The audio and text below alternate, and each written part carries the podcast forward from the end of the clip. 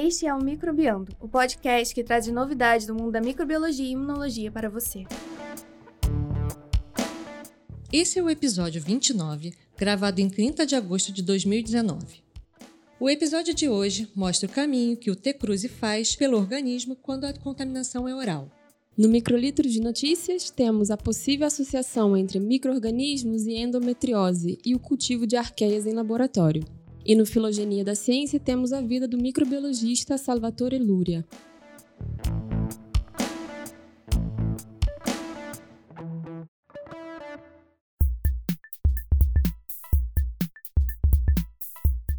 Oi, pessoal, bem-vindos ao podcast Microbiando. Eu sou Adriana Cabanelas e estou aqui com Leandro Lobo. Oi, pessoal, tudo bom? Juliana Echevarria. Oi, gente, tudo bem? Camila Haddad. Olá, tudo bom? Cíntia Gabriela. Oi, gente. E a Gabriela. Oi, gente. Bem, hoje. Matou o Cid. Matou o Ei, matei o Cid.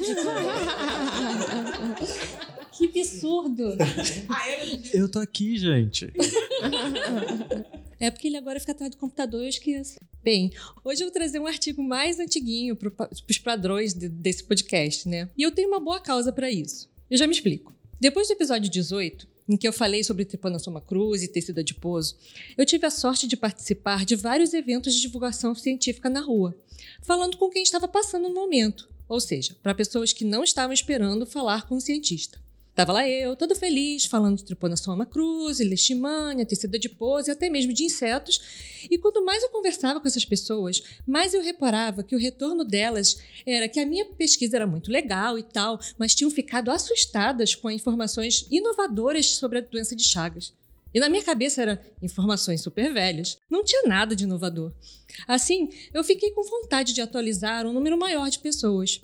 Por isso, um artigo mais velhinho de 2017, pois com ele eu vou poder falar do assunto que me espantou essas pessoas. O nome do artigo é Unraveling Chagas Disease Transmission Through the Oral Route, Gateway to Trypanosoma cruzi Infection and Target Tissues, ou Desvendando a transmissão da doença de Chagas pela via oral, portas para a infecção pelo Trypanosoma cruzi e tecidos alvos. Publicado por um grupo da Fiocruz aqui do Rio.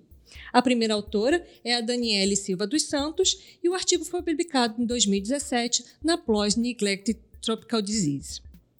É sempre bom trazer pesquisadoras brasileiras para o podcast. Queria lembrar aqui e dizer para vocês que a Daniele ela foi do- pós-doutoranda do laboratório da nossa querida professora Ana Carolina Oliveira e a chefe né, do grupo que fez essa, essa pesquisa, a Juliana Demeis, ela tem feito pesquisa pioneira nessa área de eh, infecção de chagas oral, desenvolvendo modelos murinos para esse tipo de estudo. Então é uma- um assunto super legal e com um grupo incrível. E tudo feito aqui no Brasil, né? Ciência nacional. Só atravessar a Avenida Brasil. Maravilha.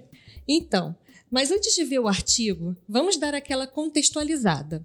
Para isso, eu trouxe umas amigas aqui do laboratório para me ajudar a explicar a doença de Chagas e T-Cruze para vocês. Começa aí, Cíntia. Então, pessoal, a doença de Chagas também é conhecida como tripanossomia americana e é uma infecção causada pelo protozoário unicelular Trypanosoma cruzi. Essa doença ela apresenta duas fases, que é uma fase aguda e a crônica. Na fase aguda, ela pode ser sintomática ou não. Quando sintomática, os principais sintomas são febre por mais de sete dias, dor de cabeça, fraqueza intensa e inchaço no rosto ou nas pernas. A suspeita que pode ser Chagas é feito pela presença desses sintomas e pela presença de fatores epidemiológicos compatíveis, como por exemplo, se naquela região tiver ocorrendo algum surto ou alguém da família esteja contaminado. Na fase crônica, a maioria também não vai apresentar sintomas, mas quem apresenta sintoma costuma ter problemas cardíacos, como aumento do coração, insuficiência cardíaca ou até problemas digestivos, como aumento do intestino e do esôfago. Se essa doença, em sua maioria, não tem sintomas, por que a gente tem que se preocupar? Porque existem aproximadamente 8 milhões de pessoas afetadas no mundo inteiro, e dessas, 10 mil morrem por ano de complicações ligadas a essa doença. A mortalidade por doença de Chagas no país é uma das quatro maiores causas de morte por doenças parasitárias. Quando descoberta, a doença de Chagas era uma doença, em sua maioria, de área rural. Mas com todas as mudanças socioeconômicas, o êxodo do campo para as cidades e a urbanização e destruição das florestas, ela passou a ser mais presente nas áreas urbanas e nas áreas periféricas. Mas então a transmissão nas áreas urbanas ocorre da mesma forma que na área rural? Não. A gente aprende e decora lá no colégio que todo o ciclo do Trypanosoma cruzi começa quando o inseto vetor, né, conhecido popularmente como barbeiro, pica um indivíduo para se alimentar e defeca na pele dessa pessoa ao mesmo tempo. É, foi assim que eu aprendi. Pois é. Então, a forma tripomastigota, que é infectiva, que está presente nas fezes desse barbeiro, então ele passa pela ferida quando esse indivíduo picado coça ou esfrega o local. Uma vez dentro do corpo, essas formas tripomastigotas invadem as células e se diferenciam em formas amastigotas, que vão se então, multiplicar nessas células de forma assexuada. Depois, esses amastigotas se diferenciam novamente em tripomastigotas, destroem essa célula e caem na corrente sanguínea desse indivíduo e assim fica repetido todo o processo replicativo. Quando há uma nova picada de um barbeiro, esses tripomastigotas sanguíneos são ingeridos e se diferenciam em epimastigotas no intestino do inseto. Multiplicam-se e se transformam em tripomastigotas novamente, que vão ser passados para um novo indivíduo numa nova picada. Essa era a forma de contágio mais comum na área rural e a forma que a gente chama de transmissão vetorial. Só que o controle preventivo da transmissão pela picada do vetor barbeiro nas residências diminuiu muito com o uso de repelentes, da melhoria das habitações e moradias sem frestas, uso de mosquiteiros, entre outros. Nossa, que confusão, né? Tem epimastigota, amastigota, tripomastigota. Cada forma dessas é adaptada a um, a um hospedeiro, né? Então, por É, isso que tem tantas formas pra- diferentes. Um é adaptado para dentro da célula, o outro Aham. é pra, no sangue, o outro é adaptado para dentro do Pro- mosquito. Do, do, do então, barbeiro, por isso que eles né? têm formatos diferentes. Exatamente, essas formas são formatos diferentes. Depois a sentido. imunologia que é complicada. Bom, mas a gente também aprende no colégio outras formas de transmissão, né? Da doença de Chagas, como transfusão de sangue, doação de órgãos, né? Também, mas a passagem por essas vias foi muito reduzida porque o comprometimento de, com- de verificar se existe ou não contaminação no sangue e nos órgãos antes de serem repassados diminuiu muito essa forma de infecção. Bom, então qual é a principal forma de contaminação hoje em dia? Bem, as principais formas são pela contaminação oral e pela entrada em áreas de floresta, seja para caça ou para pesca. Para esse segundo, temos que lembrar que existe um ciclo silvestre, ou seja, mesmo que nós conseguíssemos eliminar a passagem dos parasitos de humano para humano, centenas de espécies de mamíferos presentes em todos os nossos biomas são animais reservatórios. Ou seja, eles são animais contaminados com o tripanossoma, mas que não ficam necessariamente doentes. Como exemplos desses animais, temos os coatis, os gambás, os tatus, os morcegos. Assim, quando o humano vai a um lugar que existam esses reservatórios, o inseto presente que estava lá passando o parasito de um animal para o outro vai acabar passando para o humano que esteja transitando por lá. Pois é, e no período dos anos de 2008 a 2017 foram registrados vários casos confirmados de doença de Chagas aguda na maioria dos estados brasileiros, e a distribuição é na região norte do país. Destes estados, o estado do Pará é responsável por 83% dos casos. E em relação às principais formas prováveis de transmissão ocorridas no país, 72% foram por transmissão oral, 9% por transmissão vetorial e em 18% não foi identificada a forma da transmissão. Dá para perceber que a forma oral é bem maior que a pelo barbeiro. E, curiosamente, esta infecção oral tende a ser bem mais sintomática e tem uma taxa de mortalidade maior que a infecção vetorial. Eu também tinha visto que a infecção oral ela também é bastante prevalente nos outros países que fazem parte do bioma amazônico. Sim, nos outros países também é muito presente. Hoje- mesmo nesses países, hoje em dia, a contaminação oral é pre- prevalente em relação ao, contágio vetorial. né? Mas é engraçado ver esses dados, né? A gente morre de medo do barbeiro, da picada do barbeiro. Exatamente. A contaminação era muito maior, muito mais importante. É só dar uma chinelada nele. É, então, em janeiro desse ano, foi publicado um estudo de caso na Emerging Infectious Disease por um grupo de Manaus, em que a primeira autora é a doutora Rosa Santana. Eles mostram uma família inteira que foi contaminada ao consumir açaí. O caso mostra bem a realidade local. A primeira paciente foi para o hospital com suspeita de malária, mas quando foram examinar o sangue, cadê a malária? Só tinha T-cruze. Então, o paciente relatou que mais nove parentes dela estavam doentes, mas que moravam em outras localidades. Pesquisando o que poderia ter acontecido com todos ao mesmo tempo, chegaram à conclusão que a contaminação tinha sido pelo consumo do mesmo açaí, e por sorte ainda havia sobrado um pouco no freezer. As autoridades então levaram o açaí para teste e conseguiram mostrar a presença do, par do parasito na polpa e também que viram que o, o, tipo presente no açaí era o mesmo que estava presente nos pacientes, né? mostrando realmente que naquele caso específico foi uma transmissão oral causada pelo consumo daquele açaí. Tem também casos de contaminação na cana-de-açúcar, né? Sim, cana-de-açúcar, suco de goiaba, várias outras coisas. Eu adoro açaí, não vamos fazer dele o vilão. Né? ah, não. o vilão é outra coisa. É. Como é que a gente se protege contra a transmissão oral? Simples, Gabi. Primeiro, é muito importante intensificar as ações de vigilância sanitária, inspeção em todas as etapas da cadeia de produção de alimentos que são mais propícios ao tipo de, de contaminação, especialmente atenção ao local onde é manipulado o alimento. Uma das maneiras de evitar a contaminação é instalar a fonte de iluminação distante dos equipamentos que processam o alimento até mesmo para evitar a contaminação acidental de vetores atraídos pela luz que caem no equipamento. Igual às vezes a gente está em casa com a panela e tem um mosquitinho lá na lâmpada. Isso pode acontecer. Assim também como lavar bem as frutas, caule, antes do processamento para evitar a presença de fezes do inseto. É, mas tem que lembrar que tem que lavar com hipoclorito de sódio. Lavar só com água não adianta. Falar isso para minha mãe.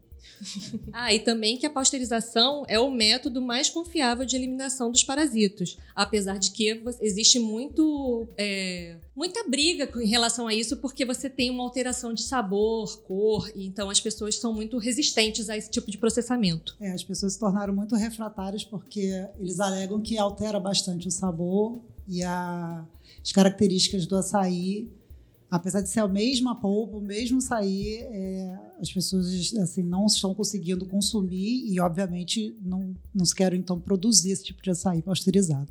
Lembrando que Camila é uma conhecedora de açaí, né? Tem que deixar isso bem claro. Só porque eu, enfim, minha família toda do Pará e eu cresci tomando açaí na cuia com farinha de tapioca, sem granola, sem banana sem açúcar e sem esses, essas coisas que eu. Sem gourmet, só... gourmetização. Exatamente. O açaí raiz, entendeu? Sem essa coisa toda que o Sudeste bota. Nem leitinho, nada. Nem whey, nem whey. Gente, eu não acho que leitinho no açaí seja é. uma coisa gourmet. Acho meio trash. tá bom. Mas depois dessa introdução toda, vamos ao artigo. Os autores se utilizaram de técnicas de bioluminescência e de real-time PCR para ver a distribuição de T-cruze no hospedeiro após a infecção oral. Para isso, eles pegaram os camundongos e fizeram beber um preparado de 50 ml contendo tripomastigotas da cepa DM28C, geneticamente modificadas para expressar o gene da luciferase, que é o gene que gera luz no vagalume. Os pesquisadores respeitaram o tempo de engolir dos, dos camundongos para que eles não é, acabassem se engasgando e aspirassem o líquido pelo nariz acidentalmente. Isso aí. Os camundongos que foram infectados pelo DM28C Lucy tiveram a parasitemia do sangue analisada durante a fase aguda. Os parasitas começaram a ser detectados no sangue somente após sete dias de infecção, e a parasitemia teve o pico no 11º dia e a diminuição gradual posterior a essa data. E para determinar o caminho anatômico feito pelos parasitos após a infecção, os camundongos foram analisados por bioluminescência 15 e 60 minutos após a infecção, com os camundongos anestesiados, e as imagens foram obtidas nas posições ventral e lateral. As imagens após 15 minutos mostram que a maior intensidade de luz fica na região da boca, do nariz e dos olhos. Apareceu também com menos intensidade no pescoço, no tórax e no abdômen. E com uma hora, a maior parte da bioluminescência continuava ainda na região da cabeça. E eles também olharam esses órgãos de forma isolada ou só no animal vivo? Sim, eles olharam os tecidos. Para se certificar em quais órgãos especificamente o parasito estava infectando, os camundongos foram eutanasiados e, com 15 minutos, 1 hora e 48 horas após a infecção, os tecidos selecionados para avaliação foram a região nasomaxilar, região da mandíbula, músculos da bochecha, língua, olhos, esôfago, estômago, intestino delgado e intestino grosso. No artigo tem até as imagens e essas imagens obtidas desses tecidos confirmam que o sinal mais forte é localizado na cabeça, mais especificamente na região nasomaxilar, em todos os tempos analisados. Com 1 hora e 48 horas, ainda não foi detectado parasitos em outros órgãos alvos do T-cruze, como coração, cérebro, fígado ou até o pulmão. É muito legal. Só quero esclarecer um pouco sobre a metodologia que eles usaram, né?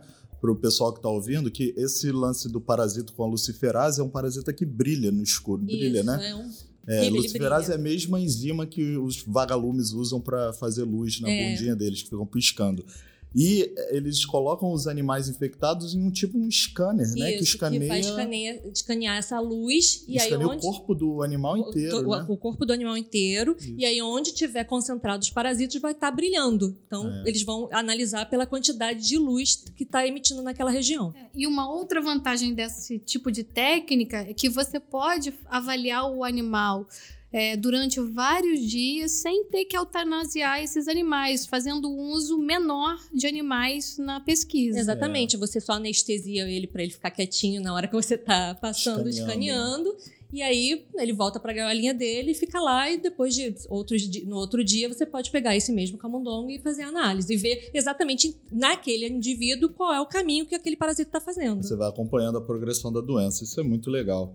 Mas vamos voltar aqui ao artigo. Se eu entendi direito, a- na infecção oral, o parasita entra pela boca e vai em direção ao, na- ao nariz ao invés de entrar pelo trato gastrointestinal, é isso? Isso mesmo. Ele, em vez de descer, o parasita, em vez de descer, ele vai né, subir para essa região do nariz. Eles continuaram a observar essa distribuição de parasitos em outros tempos.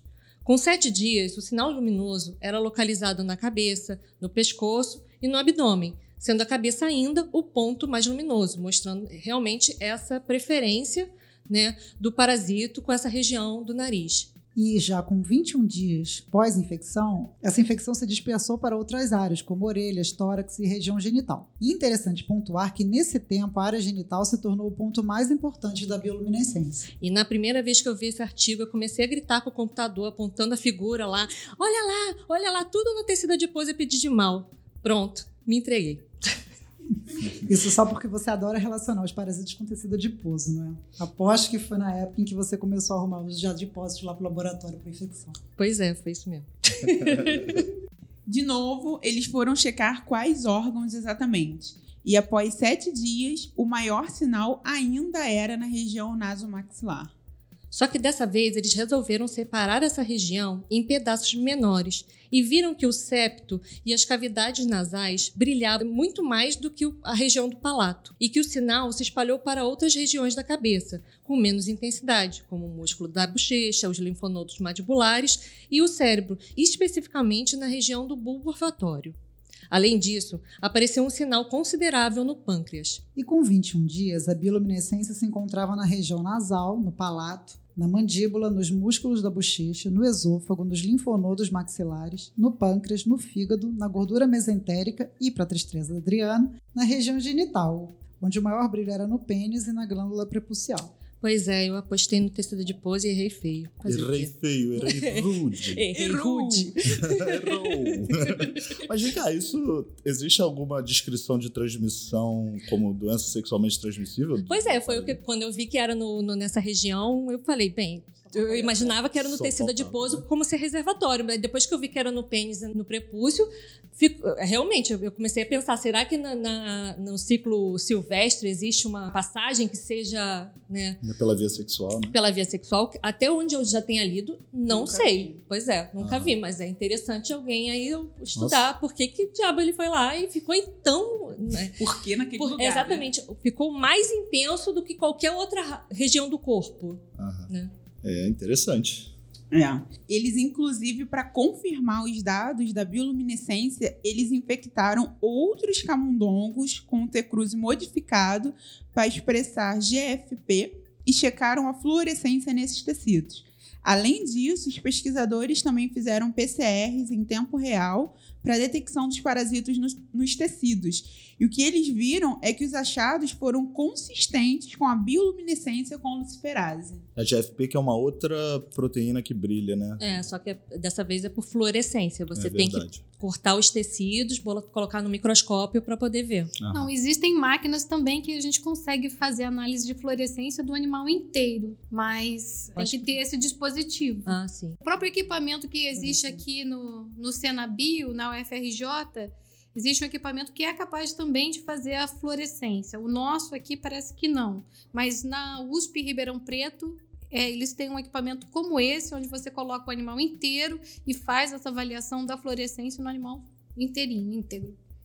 É, mas ele- ele- eles fizeram essa checagem para poder validar esse Uhum. método da bioluminescência para mostrar que, mesmo usando outros métodos, eles encontraram mais ou menos os mesmos, é, os mesmos achados, né? E que esse método é muito mais sensível, por exemplo, do que a olhar, checar o parasito no sangue, porque eles já encontravam parasito em várias regiões com uma hora de infecção e você só vai encontrar no sangue com sete dias. E como existem diferentes DTUs, que é do inglês Discrete Typing Unit, unidades discretas de tipagem reconhecidas no T-Cruze, é, indicando que ele apresenta as diferentes cepas apresentam o tropismo para tecidos diferentes. Os autores então testaram se uma cepa diferente usaria a mesma rota de infecção. Eles então usaram a cepa Tulauen, que é a DTU6, ao invés de DM28C, que é a DTU1. Por PCR em tempo real, analisaram os tecidos após uma hora e sete dias da infecção. Também nesses animais, eles perceberam que a região nasal era o principal local de crescimento dos parasitos, mostrando que esse é o sítio de entrada preferencial, indiferente da cepa. Então é isso. Cuidado com a procedência do que você come, principalmente se tratando de comidas que são processadas ao ar livre, como açaí, caldo de cana e lugares que não sigam regras rigorosas de higiene. É, e se vocês me permitem contar o caso, já que a Camila estava falando, né, que ela foi criada lá no lá para o norte, eu que sou cria do Sudeste, né, sempre via açaí feito nas barraquinhas, né, com saquinho industrializado, batido com banana, guaraná, granola, etc e tal. E opinião polêmica Camila, a Camila tá se contorcendo aqui Pois de, é. de raiva. Você fala que tá Eu vou batendo açaí com eu essas nunca coisas. tomei açaí do Sudeste, nunca. Eu me recuso. é, É a melhor coisa que tem com aquela calda de morango, gente. eu Super nunca, natural. pois é, e eu nunca gostei de açaí. Então, pra mim eu não comia nem o daqui. Aí eu fui pro, pro Macapá, que- lá no Amapá, e isso já tem mais de 10 anos. E a cada esquina tinha uma dessas barraquinhas, que iguais que aqui no, no Rio de Janeiro a gente come pastel com caldo de cana, né? Aquelas abertas assim, cada esquina com os batedores ba- que faziam açaí na hora. Jogavam a fruta lá e batia e te vendiam. Tudo aberto. Então você ia lá, fazia o seu pedido, o vendedor pegava a polpa do tambor, né, com uma pá, e botava num saco plástico e você levava para casa para você comer lá com a sua farinha. E, bem, imagino que não deve ter, como a Camila falou, não deve ter mudado muita coisa desde aquela época até hoje. Ah, o açaí mesmo na região norte é consumido com farinha de tapioca ou a farinha d'água, que é feita a farinha de mandioca grossa, né? E peixe frito e carne, é, carne seca, que eles chamam de charque. Essa é a refeição. Se você for no mercado ver o peso em Belém na hora do almoço, você vai ver os trabalhadores daquela região que frequentam o mercado na hora do almoço se alimentando dessa maneira. Ou então, à tarde ou à noite, você fazendo um lanche, é o açaí com farinha de tapioca granulada, aquela farinha branca que parece um isoporzinho, não é essa da goma que a gente faz a tapioca, que virou moda agora também, para aqui pro Sudeste, a gente come tapioca. O pessoal copia, mas, mas dá uma. É. É, uma Tem que adaptar pro paladar do Sudeste. também. Pois é. E aí eu não gosto de, de açaí, eu estava hospedada na casa de uma família pobre, né? E o açaí era tipo o almoço do dia especial. Ia com visita em casa para comemorar, em vez de comer uma vez por dia, né? Uma vez no fim de semana, eles comeram açaí no almoço várias vezes, né? E a as crianças da família todas felizes, né? E eu não querendo ser a hóspede mala que acaba com a felicidade alheia, né? Nunca disse para eles que eu não gostava de açaí e comi todas as vezes. Muito bem. Fazia um, é, pois é, fazia um pratinho com a menor quantidade possível de açaí e um monte de farinha de tapioca por cima. Agora eles vão saber, né? Ah, agora eu acho que é, tô vendo, né? Enfim. Mas no fundo, no fundinho, eu ainda acho que o açaí com a farinha é mais comível do que açaí com esse bando de coisa doce que vocês põem aqui, a gente põe aqui no, no Sudeste. Porque Pronto, o açaí falei. mesmo batido, a polpa do açaí batida, ela não tem, ela não é doce, ela não é açucarada. Então você Não. pode perfeitamente comer com uma comida salgada, se- óbvio, sem, se você não acrescentar nada que o adoce. Mas tem que tomar cuidado com a procedência do açaí, né? Como É. porque, porque pelo que a gente está vendo é um problema realmente grave. É, exatamente. né? Esse problema, principalmente porque as pessoas estão se recusando a comer essa, o açaí pasteurizado. É, né? Ficou É. muito a cargo dos, dos governos locais, dos estados produtores do açaí batido, é como controlar a- o processo de higienização, beneficiamento, produção do açaí de forma que tente reduzir ou a eliminar a possível transmissão do Trypanosoma cruzi e da doença de Chagas pelo consumo do açaí. E não tem quem fiscalize isso lá? Ou a fiscalização também fica quem? Então, a fiscalização fica às secretarias municipais, estaduais, isso eu posso falar um pouco só do estado do Pará, não sei dos demais estados do norte. É, fica a cargo das secretarias de saúde, junto com a vigilância sanitária, enfim, para verificar se os produtores, batedores de açaí estão é, obedecendo às normas da colheita, do armazenamento, do beneficiamento e do processo que eles chamam lá de branqueamento, que são alguns ciclos de choque térmico, não é um processo de pasteurização. Eles fazem alguns pequenos ciclos de choque térmico para poder, enfim, tem várias normas que eles deveriam seguir ou para poder distribuir açaí e colocar à venda. O problema é que são milhares, né? Pelo menos no, no- só em Belém há uma estimativa de que hajam pelo menos, no mínimo, 4 mil batedores de açaí. Então, como fiscalizar isso? Isso a gente está falando da capital. Você imagina no interior do estado, que é gigantesco, como é que isso seria feito? Então, realmente é, um- é uma coisa muito problemática. Assim. Mas seria legal, é importante que esses batedores que eles, eles é, sigam essas normas, né? Porque o açaí é um produto que traz muita riqueza para a região. Então é importante que ele tem, ele seja visto como uma como um produto bem cuidado, seguro para o consumo humano, até para exportação, né? Lá fora, nossa, o preço do açaí nos Estados Unidos, você vai em umas casas de suco lá, tudo que tem açaí é muito mais caro. Então é um produto que valoriza muito a região, né? Então eles deveriam ter esse cuidado. É isso que eu ia perguntar agora, se a gente exporta açaí, né? Porque é, se a gente exportasse o açaí, talvez essa fiscalização fosse um pouco mais rígida. E eu olhei aqui na internet agora, a gente. É, os Estados Unidos consomem 40% da exportação paraense. Então, pelo que eu andei conversando, é, os importadores, né, os países que importam o nosso açaí, eles fazem, eles exigem certificados. Alguns exigem, inclusive, a pasteurização. Mas lembrando que a pasteurização não é obrigatória. É, isso vai ficar uma coisa muito do importador com o fornecedor, se ele vai fazer ou não para atender a demanda do importador. O que se tem feito assim, é um trabalho de conscientização, como já foi dito aqui, para tentar fazer com que o produtor entenda a, a, a real necessidade, a urgência disso, porque para eles é uma coisa muito. Você chegar para a pessoa de lá e falar assim: olha, você tem que ter cuidado com a açaí que você toma, porque você pode pegar mal de Chagas, pegar doença de Chagas, enfim, como é conhecido. Primeiro, muitos não conhecem a doença, infelizmente não têm acesso. Outros já ouviram falar, mas também não, imaginam, não dimensionam a gravidade da doença, as mazelas que pode trazer. E, e, e o açaí está no dia a dia das pessoas. Lá, nem, nem tomando mamadeira açaí.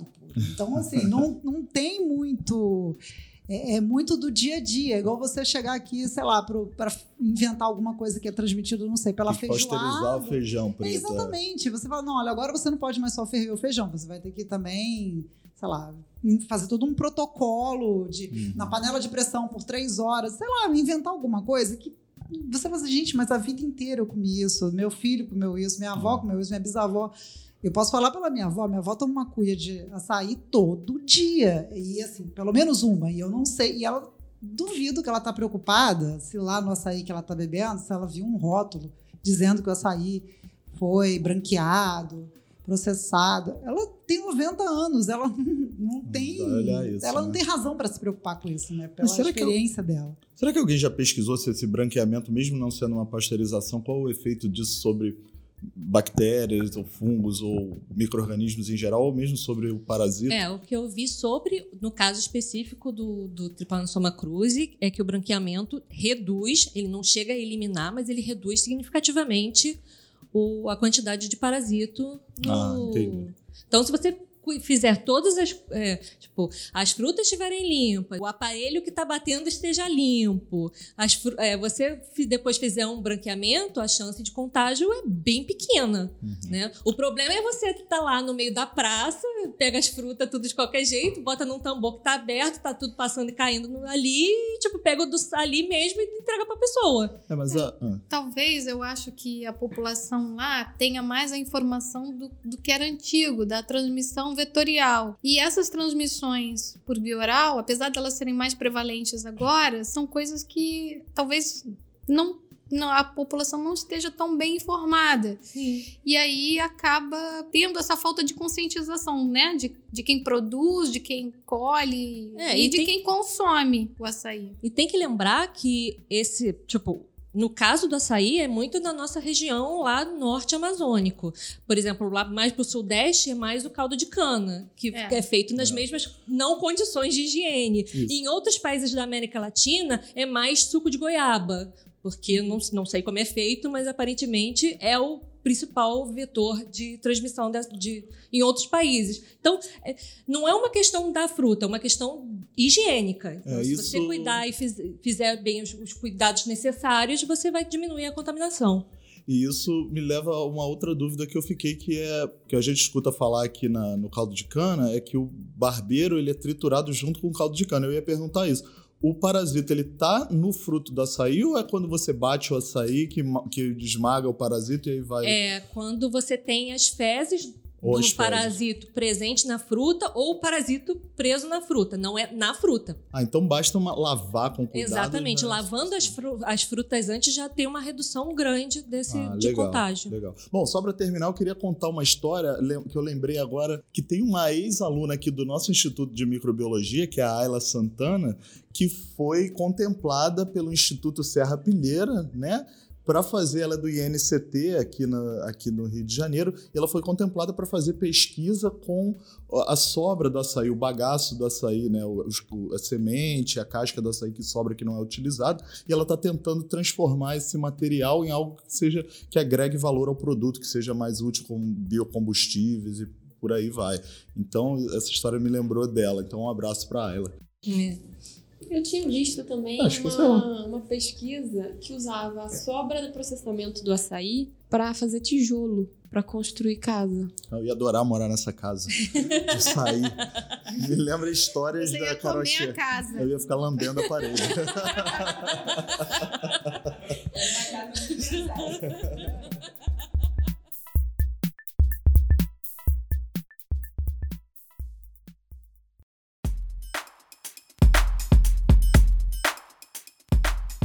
Olá, pessoal. Esse é mais um Microlito de Notícias. Hoje, o João e a Cíntia Gabriela vão contar a notícia escrita pela Andressa e pela Cecília sobre endometriose. E aí, o que a endometriose tem a ver com os micro-organismos?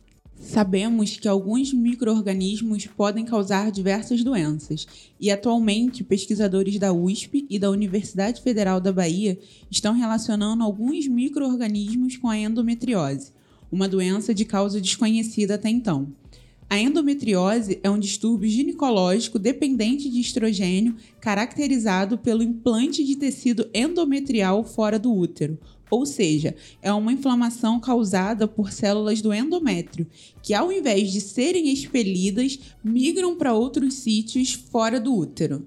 Essa doença causa desde quadros assintomáticos, sem sintomas, como também leva a sintomas variáveis como dismenorreia, ausência de menstruação, dispareunia, que é a dor durante a relação sexual, além de alterações intestinais e urinárias, dor pélvica, fadiga crônica e até infertilidade.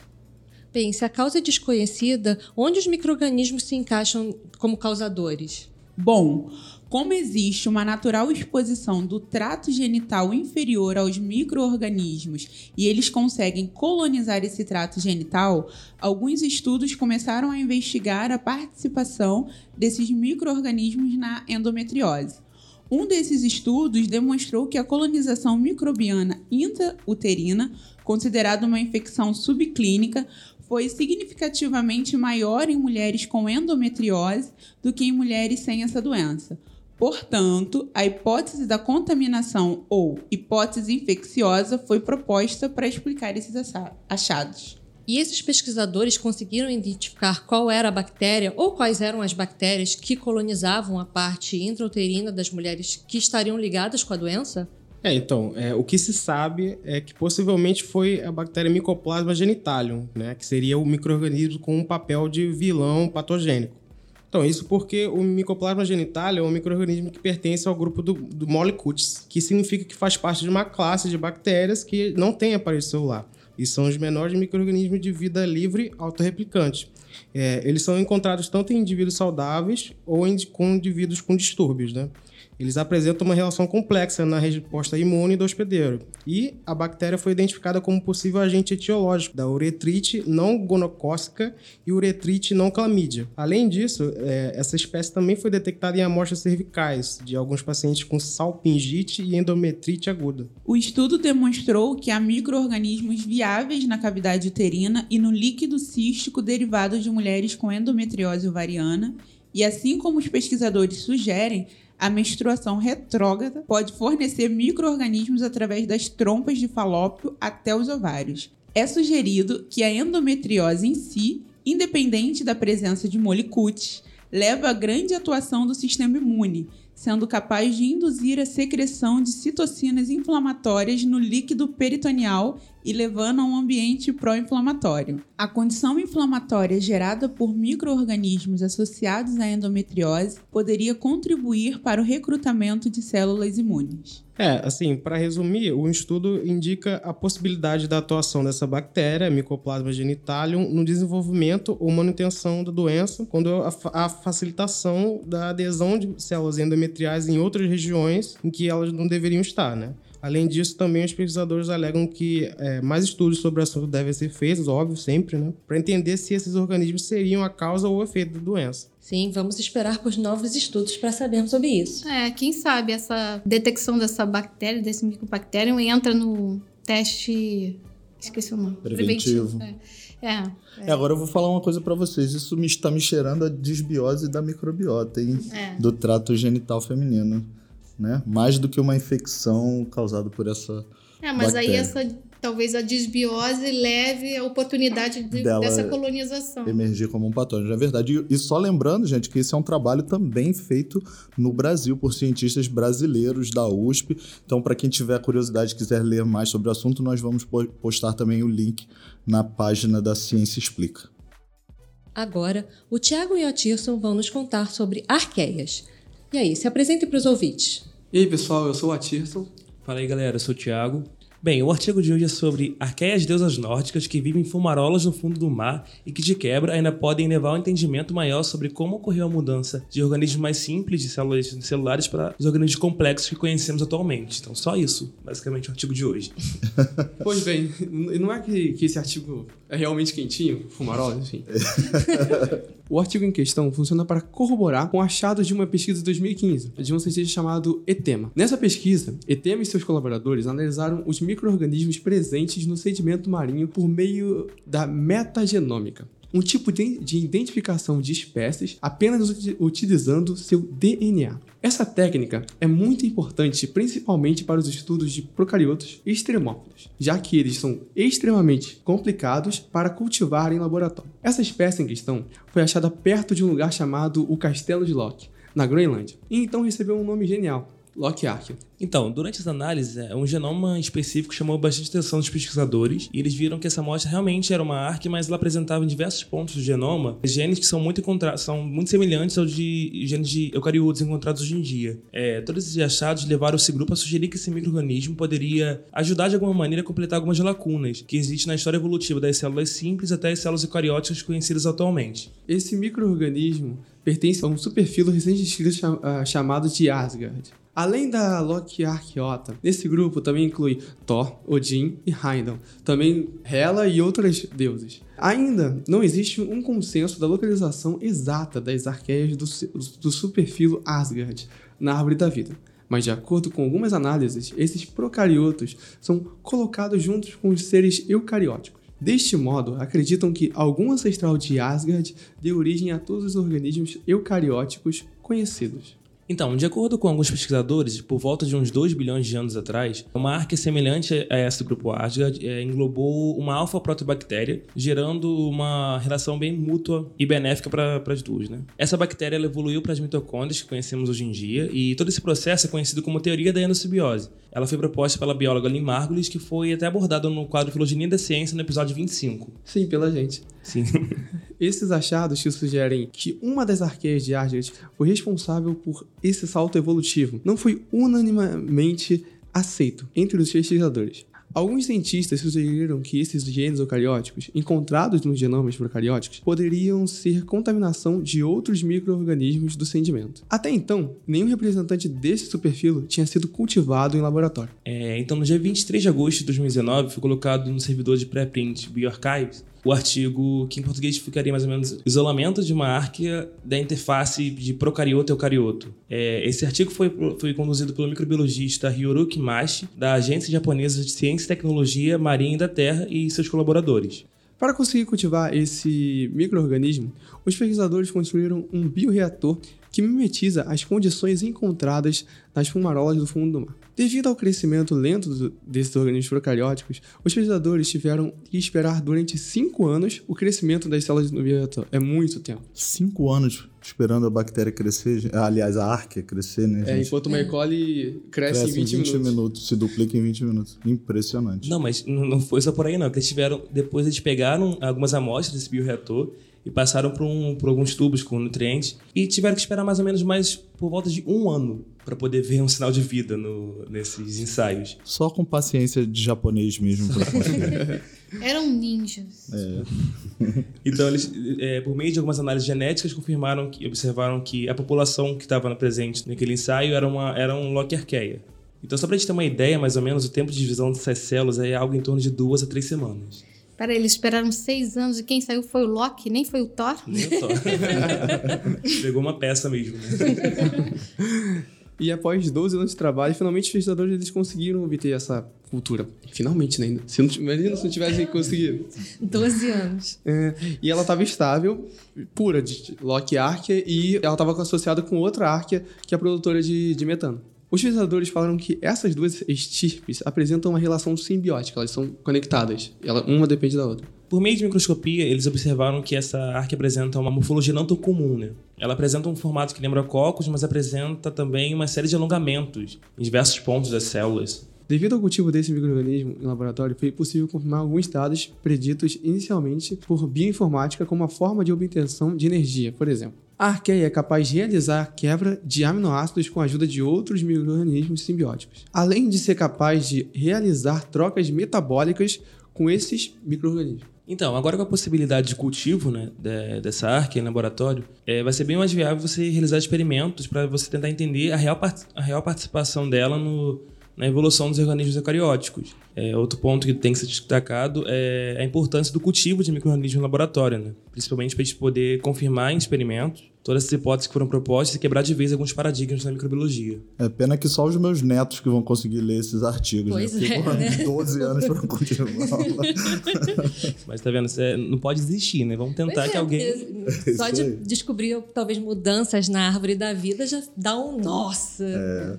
Vale a pena. Pois é, imagina, 12 anos de trabalho. Em 12 anos são três teses de doutorado. Você fazer esse doutorado e ficar sem, sem resultado. É, pois é, né? Tipo, o que, que você fez? Também fiquei tomando conta Fiquei cultura. esperando a bactéria crescer. Contribui muito para o estudo de- da evolução e esse ponto em específico pode mudar certas coisas no nosso entendimento e nos ajudar a entender o surgimento de estruturas, processos químicos e outras coisas em células procarióticas. Ou seja, um artigo que demora muito tempo, três doutorados. Mas ele pode mudar totalmente nossa percepção de certas coisas. É, eu acho que sempre vale destacar que a gente hoje em dia tem vários avanços com bioinformática e tudo mais, com a metagenômica, só que ainda é muito importante a gente cultivar, tentar cultivar esse microorganismo no laboratório, né? É, principalmente o pessoal que trabalha com microbiota, ela sofre bastante com isso. né? É verdade. Tentar cultivar que eu acho que com, com- na bancada a gente consegue realmente comprovar todos os experimentos e quebrar de vez toda essa algumas paradigmas que a gente ainda tem hoje em dia na micro, na microbiologia. Sim.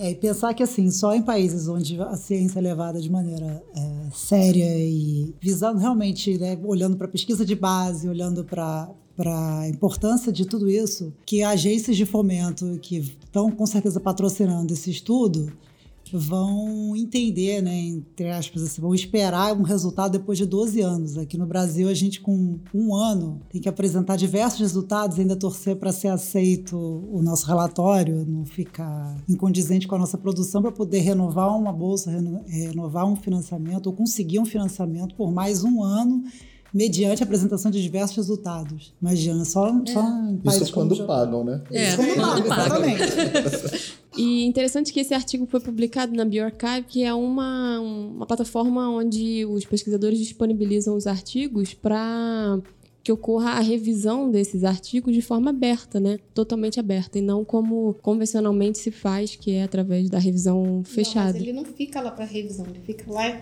ele fica lá esperando né, o tempo de submissão para revistas. Na verdade, quando o autor ele coloca lá, é para ele ter o ineditismo da pesquisa. Mas é para revisão também. É. Ele fica aberto para qualquer pessoa ir lá e revisar. Mas não a revisão convencional. Na verdade, depois, normalmente, as pessoas publicam esse Sim, trabalho em exatamente. outras revistas. Essa é para garantir o ineditismo, que as pessoas colocam no bioarchives. E acho que para ter mais transparência também. Exatamente, porque fica, a revisão é aberta. Você legal qualquer um isso. pode ir lá e você tem que dizer quem é você e por que, que você está criticando É. aquilo ali. Então É. dá mais credibilidade para o pro processo de revisão. Por que que, o que, que tá ruim, o que, que tá bom, Mas todo mundo tá vendo. normalmente também lá, às vezes os autores não colocam todos os dados. Hum. Bom, eu tô querendo experimentar publicar na BioArchives. Alguém já publicou nessas revistas preprint? Não, tá difícil publicar em tudo quanto é lugar. Vale lembrar mais uma vez a importância desse artigo, né? Que pode começar a, a quebrar aquela ideia de três domínios da vida que existe hoje em dia. Se juntaria um domínio que seria só os procariotos sem, sem a arque, ou seja, as bactérias e tudo mais, e um outro com eucariotos e arques juntos, sendo um domínio único. É, mas aí a gente teria que fazer um outro domínio pro vírus gigante que a gente falou no último, no último episódio. Vive mudando essa árvore, né? Pois é.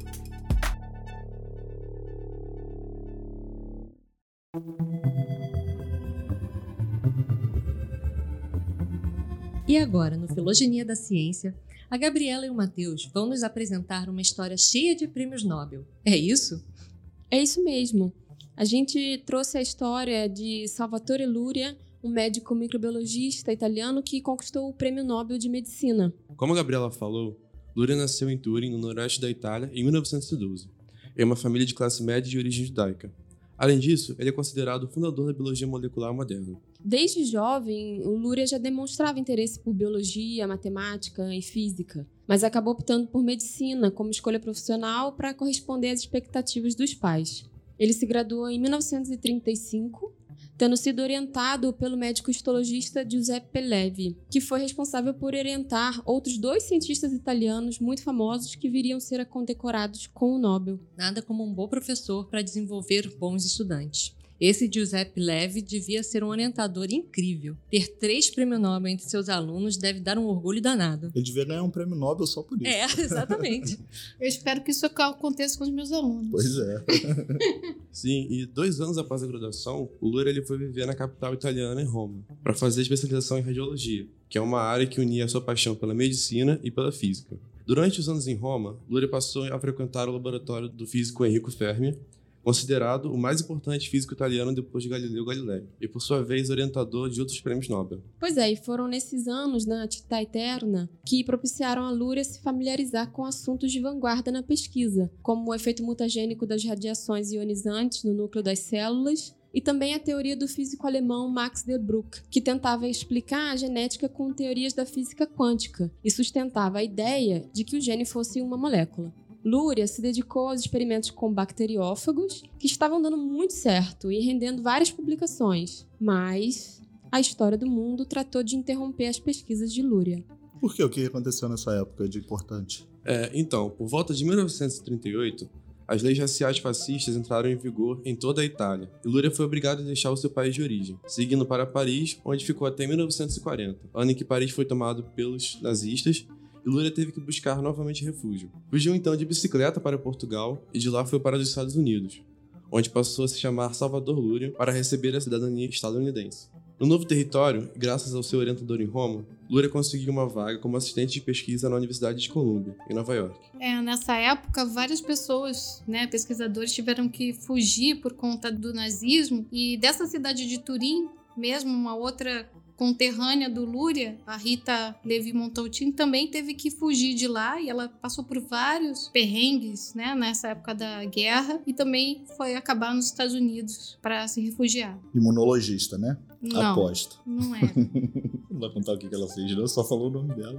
Eu acho que ela é uma boa, um bom nome para filogenia, que aí vocês vão descobrir, vai deixar assim, o que, que ela fez? Foi uma ganhadora do Nobel também.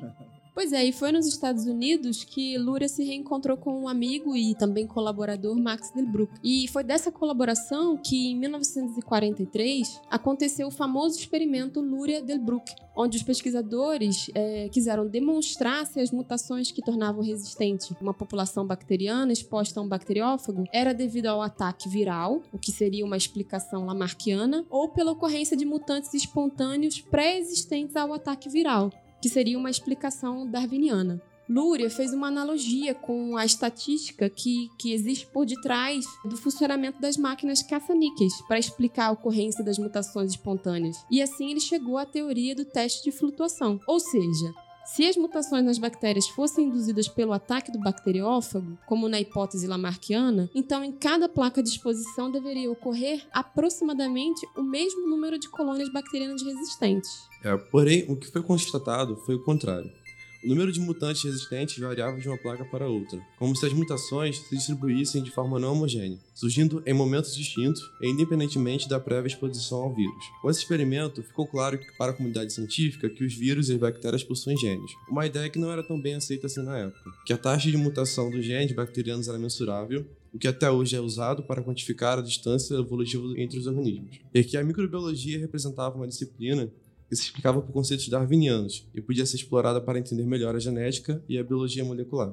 Esse experimento foi uma pedra fundamental para a genética bacteriana. E o teste de flutuação também explica o mecanismo de resistência das células tumorais aos quimioterápicos, a resistência bacteriana aos antimicrobianos, muitas coisas. Pois é, Luria e De Broek fundaram também o Phage Group no Réveillon de 1940 para 1941. E foi no primeiro encontro entre esses dois que eles descreveram o fenômeno pelo qual uma bactéria, após ser infectada por um fago, se torna refratária à infecção por outros fagos. No mesmo período, Luria também colaborou com outros grupos para obter as primeiras imagens de fagos ao microscópio eletrônico. O Phage Group tinha princípios e metodologias bem estabelecidas. Abordagem matemático-quantitativa da biologia, rigor na inferência e no delineamento dos problemas experimentais, pesquisa das questões fundamentais da genética, mas o mais interessante é que esse grupo, essa colaboração entre esses pesquisadores, que não trabalhavam na mesma instituição, se dava por cartas. E a gente reclama da internet ruim. Imagina o tempo que demorava. É. E uma coisa interessante é que eles descreveram esse fenômeno de que uma bactéria pode ser infectada por um fago, se torna refratária a outro, né? Como vocês comentaram. Provavelmente eles já estavam vendo o CRISPR, né? Naquela época. E o Phage Group passou a ganhar notoriedade e atrair muitos interessados, entre os quais outros futuros prêmios Nobel, como Alfred Hershey, Renato Dubeco, James Watson, que junto com Crick, alguns anos mais tarde iria descrever a estrutura do DNA.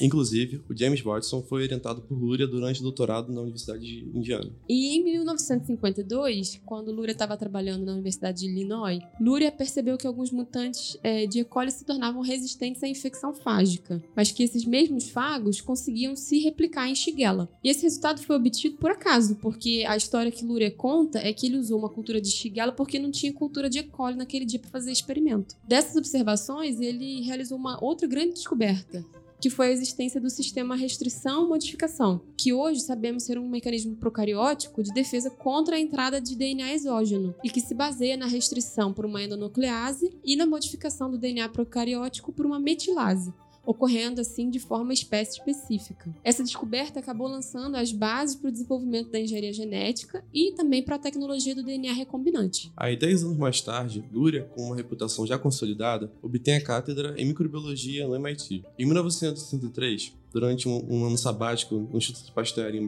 em Paris, passou a se dedicar às pesquisas com as colicinas, um tipo de bacterioricina produzido por cepas de E. coli. E que atuam sobre bactérias filogeneticamente relacionadas. Com seu grupo no MIT, Luria fez descobertas importantes sobre o mecanismo de atuação das colicinas, que formam canais na membrana celular da bactéria, da bactéria o que contribuiu para o avanço no entendimento da bioquímica da membrana celular bacteriana. E como resultado de uma trajetória acadêmica brilhante, Luria, enquanto professor no MIT, foi laureado com o Prêmio Nobel em 1969, partilhado com Delbruck e Hershey pelas pesquisas sobre o mecanismo de replicação e a estrutura genética dos vírus. Pois é, e o Luria também se dedicou à divulgação científica. É, ele escreveu dois livros, um Life, The Unfinished Experiment, onde dá a sua interpretação sobre conceitos da biologia molecular, e também fez uma autobiografia, A Slot Machine, A Broken Test Tube, ambos sem tradução para o português. É, o slot machine é a máquina caça-níquel, né? Que ele usou para fazer aquele, aquela metáfora na pesquisa dele. Pois é, e o Lura tinha uma didática invejável. É, as aulas de biologia que ele dava é, foram transcritas e publicadas pelo MIT com o título de 36 Lectures on Biology e também quem quiser na internet, mas não tem versão traduzida para o português. Bom, na maturidade, Lúria se dedicou a várias coisas, é, inclusive a pintura e a escultura, e também a literatura, que era uma paixão que ele nutria desde a adolescência. Ele também foi politicamente ativo, é, tendo sido oposicionista à guerra do Vietnã, e apoiou também o Boletim dos, Ciências, dos Cientistas Atômicos, que foi uma mobilização iniciada por Linus Pauling, o famoso químico, né, para promover a contenção da, da ameaça atômica. Enfim, Luria foi realmente um exemplo de inspiração para toda a comunidade científica. E tudo isso sem antes de saber se existia DNA, do que era feito, sem ter é, sequenciamento completo, sem ter PCR, todas essas modernidades. Impressionante, né? Impressionante. E tem uma outra coisa legal do Lúria é que tem um meio de cultura que quem trabalha com bacteriologia, e muitas pessoas traba trabalham em laboratórios de microbiologia devem conhecer, que foi inventado por ele, que é o LB, é o caldo LB que muita gente chama por, erroneamente de Luria Bertani, caldo Luria Bertani, né? Que o Bertani era o nome de um outro cientista que trabalhava com ele na época. Na verdade, o LB é de lysogenic, lysogenic broth, né? O caldo lisogênico, que era um, era um meio de cultura muito rico que eles criaram para cultivar E. coli e Shigella para que os fagos não entrassem em, em ciclo lisogênico. Mas como por coincidência o Luria e o Bertani né, tem esses nomes, muita gente acha que o nome deles é, é o nome do meio.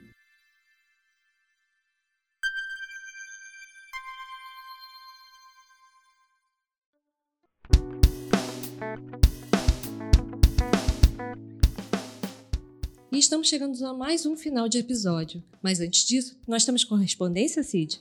Temos algumas aqui sim. Bom, a Luciane Santana Ferreira, ela escreveu pra gente pelo Facebook. Legal conhecer o rosto de, de cada um. Meus alunos adoraram o podcast de vocês. Aí mandou um emoticon de florzinha e três emoticons de palminha assim. É, eu também gostei. Batendo palma. É, é que eu fiz é, é, batendo palma.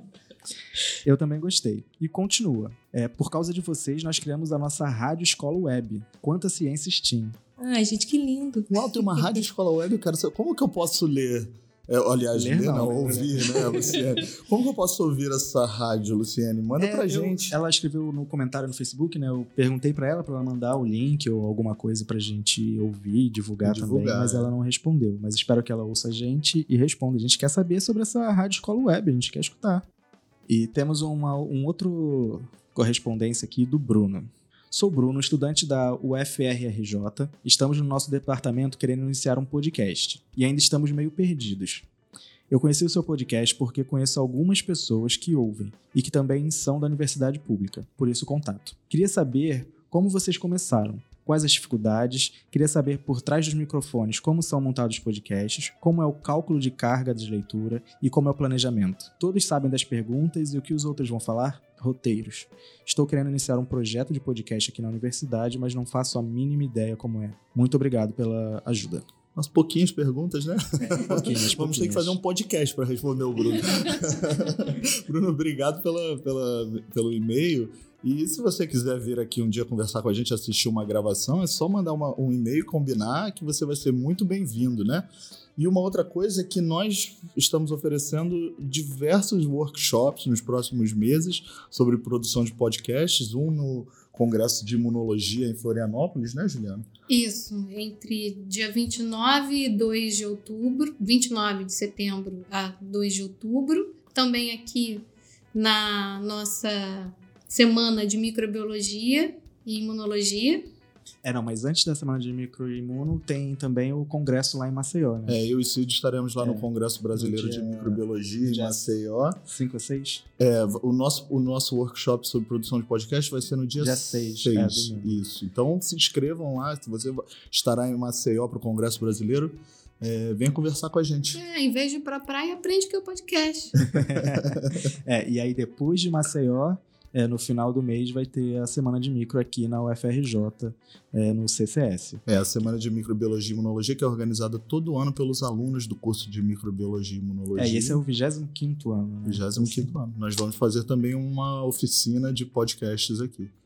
Então é isso aí, Bruno. Tá convidado para vir aqui assistir uma gravação. E você também, ouvinte, que quer participar, ouvir é como ouvinte aqui, estão super convidados. Nós somos super democráticos. Isso aí.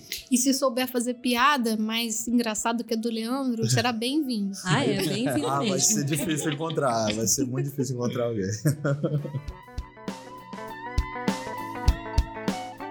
Bem, obrigado pelos downloads, pela audiência e pela participação. Queremos saber a opinião de vocês, então mandem perguntas, sugestões de temas e críticas para o e-mail microbiando@micro.frj.br ou então mandem mensagens via Facebook, Instagram, Twitter. Estamos em todas as redes sociais como Microbiando. Por favor, gente, manda mensagem. A gente adora receber mensagem. Isso aí, adoramos. No, ciência, no site cienciaexplica.com.br postamos mais sobre esse e os outros assuntos e eventos da área. O podcast Microbiando tem o apoio do Instituto de Microbiologia Paulo de Góes, do Instituto de Biofísica Carlos Chagas Filho, ambos da UFRJ. Além disso, temos apoio do SBPC, da, da SBI, da SBM, da SBV, do site A Ciência Explica e do iBent. E em breve espero que do Serra Pilheira também. Ah, é? né? Esse episódio foi produzido por Leandro Lobo e Sid Clay Lira. A trilha sonora do Microbiando foi produzida por Daniel Vasques. Até a próxima, pessoal. Tchau, tchau gente. Tchau, tchau. Tchau, gente.